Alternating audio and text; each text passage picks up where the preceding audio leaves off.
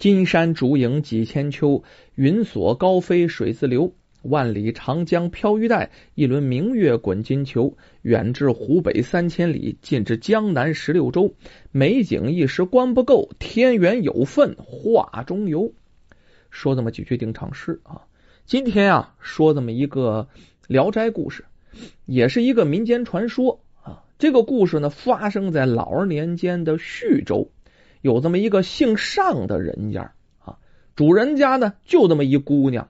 取名叫静，这个尚静啊，今年十六岁，特别的好看，而且呢远近闻名。有这么一天呢，要说他们家有钱也没有多少钱，但是呢比那穷家啊强不少。这尚静啊在家里也得干活啊，他正在这个呃院子里前院哈，正在干点家里的这个琐碎活啊，伺弄伺弄这个，伺弄伺弄那个。就这个时候。你突然发现有一个少年啊，穿着衣服非常漂亮啊，五色鲜艳的服饰啊，那身上呢穿的花花绿绿的。这少年长得也不错，骑着个高头大马，马上挂着彩球。这旁边也有随从了，这随从有十几个人呢，而且这些随从都携带着厚礼啊，你就看这个架势哈，像是接亲的架势。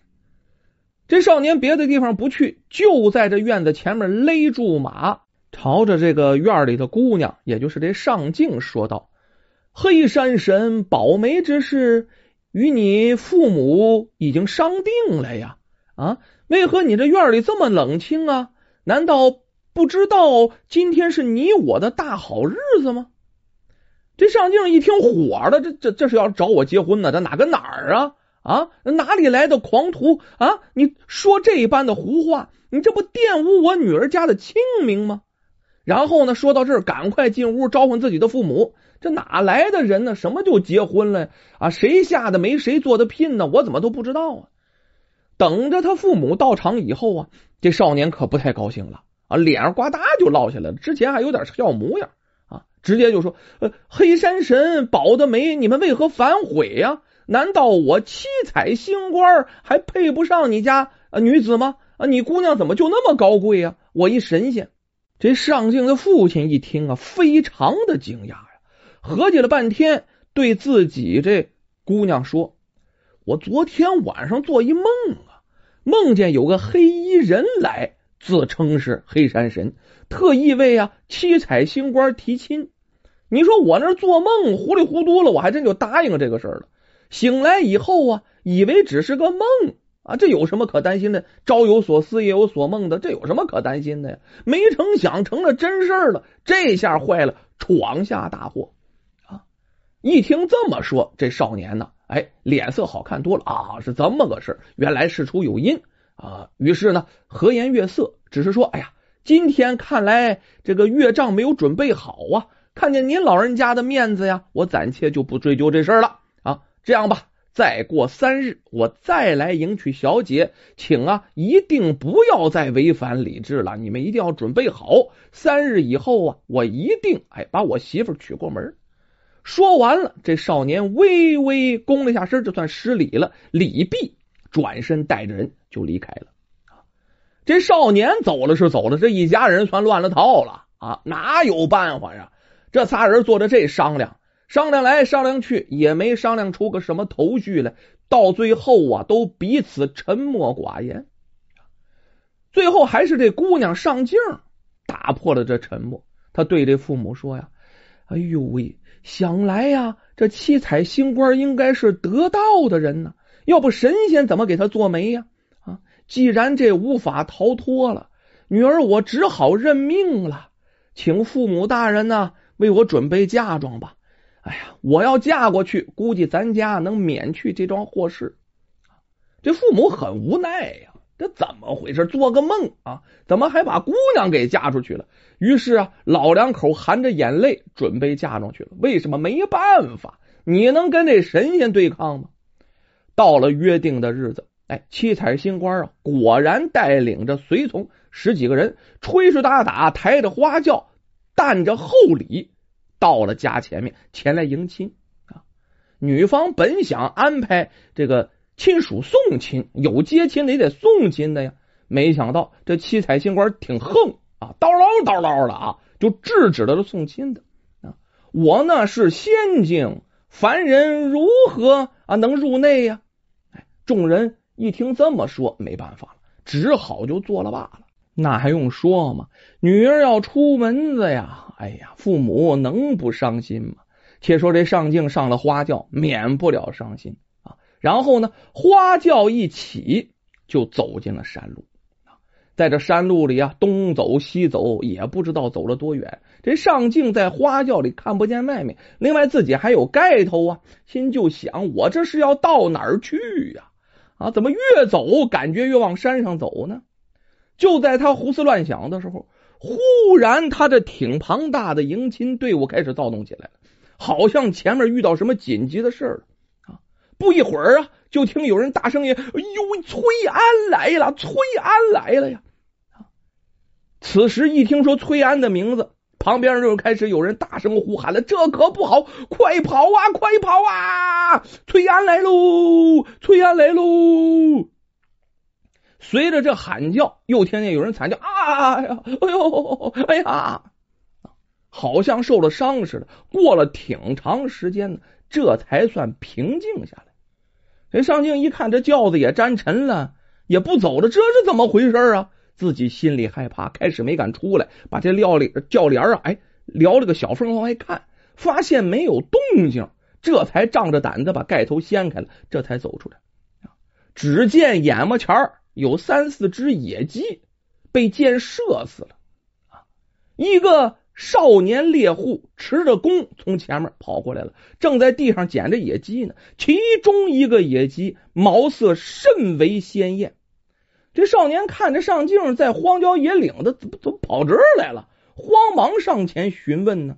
哎，姑娘，你你怎么在这儿啊？啊，这是大山深处啊，你怎么跑到这儿来了？你说这上镜怎么说？周围什么人都没有了，这事儿我也说不清楚啊。是啊，我自己怎么来的呀？那这还有顶轿子，这到底是怎么回事啊？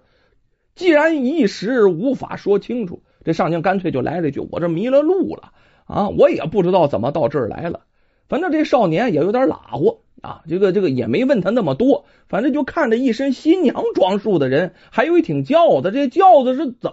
怎么自己来的？他怎么从轿子里出来的呀？也没多问啊。这上镜就求这少年呢，你能不能给我送回去啊？我自己斜弓袜小的，我回不去。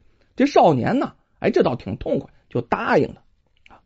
这途中，这上镜俩人能不聊天吗？是不是？上京就问他啊，你叫什么名字？这少年答道：他叫崔安，一直是这山中的这个猎户，一直靠打猎为生。俩人这一路可是走了挺远，而且呢，咱说当年的女人鞋弓袜小的，走山路啊比较费劲，走走停停，走走停停，时间可就挺长了。这话呢也没少唠。这通过言语，这上京觉得这崔安呐，哎呦喂，这人特别诚实，而且呢本事非常大。为什么他俩还能白走吗？啊，这崔安是个猎户，走走发现个鸟啊，发现个兽什么的，这崔安就弯弓搭箭，嘎巴哧啊，几乎是箭无虚发呀。这一边走一边身上扛着兔子呀，啊，扛着野鸡什么的，可是没少扛。哎，这一来二去，这上镜心里，哎呀，一看这少年长得不错，为人诚实又有本事。啊，说话也挺逗乐，这心里就有点喜欢了。当然，这一走也是大半天时间。路上呢，这是崔安对这上镜也是照顾有加呀。当然，人崔安小伙子没想别的啊，把姑娘安安全全送回家以后啊，哎，这上镜就跟自己父母把来龙去脉都说清楚了。这一说，他父亲惊讶的一拍大腿呀：“哎呦喂，姑娘，你还没想明白吗？”啊，那个什么七彩星官啊啊，那是野鸡成精啊啊！这崔安能把妖精给杀了，妖魔鬼怪他都能宰了，这一定是个不简单的人呢。这父女俩呀，商量来商量去，父亲也有把女儿嫁给这崔安的这个意思了啊。这女儿自己也愿意。这崔安还没走呢。回过头来就跟崔安呢把这事儿给挑明了。咱再说崔安家里，崔安家里很穷啊，是不是？他是打猎，可是呢，除了猎物之外呀，其他的也可以说是家徒四壁，在家里也就是几间茅草屋。家里除了他能劳作之外呢，他父母啊本身也没什么劳动能力了，岁数也大了，全指着儿子打猎养活着啊。所以说呢，家里没什么余钱，也顶多就是个吃喝不愁，可以算踩在贫困线上啊。跟崔安这么一说，崔安这才往那方面想。在山里啊，这小伙子没往这情爱方向想，只是觉得自己今天救这姑娘哈，确实好看啊，没敢想把这姑娘娶回家呀。结果人那边女方先提了，自己心里当然高兴，但是父母之命媒妁之言呢，赶快撒脚如飞跑回家，跟自己的父母把这件事说了。他父母一听，这上哪找这好事去啊？这儿子在山里打猎，居然呢还能打回一个媳妇来，这真是几辈子修来的福气哟！要要不然凭咱家这个底子，上哪儿去找媳妇？哪有钱迎娶去？这两家一说就成了，拟了一个定亲的日子。哎，虽说这婚礼啊办的不那么隆重啊，不那么铺张，但是呢，该有的礼数都有。这就是崔安呢，把这上镜哎就给娶回家了。婚后啊，这小两口恩爱异常。之后崔安怎么样了？那能老当猎户吗？你想啊，他那弓箭的水平都能把那妖精给射死啊！之后，这崔安就参了军了，尤其是这弓箭射箭的这个能力，那在军中是鼎鼎大名，这本事太过硬了。到最后啊，作战勇敢，屡立战功，渐渐的做了一个游击将军。列位，不也看说是什么这个王爷那个王爷的，好像咱们说故事都碰腿肚子，没有那么回事能做成游击将军呢，也不错了，这也是官儿一下。就这样啊。上镜上小姐摇身一变，也成为了将军夫人。要说也是啊，好事连连。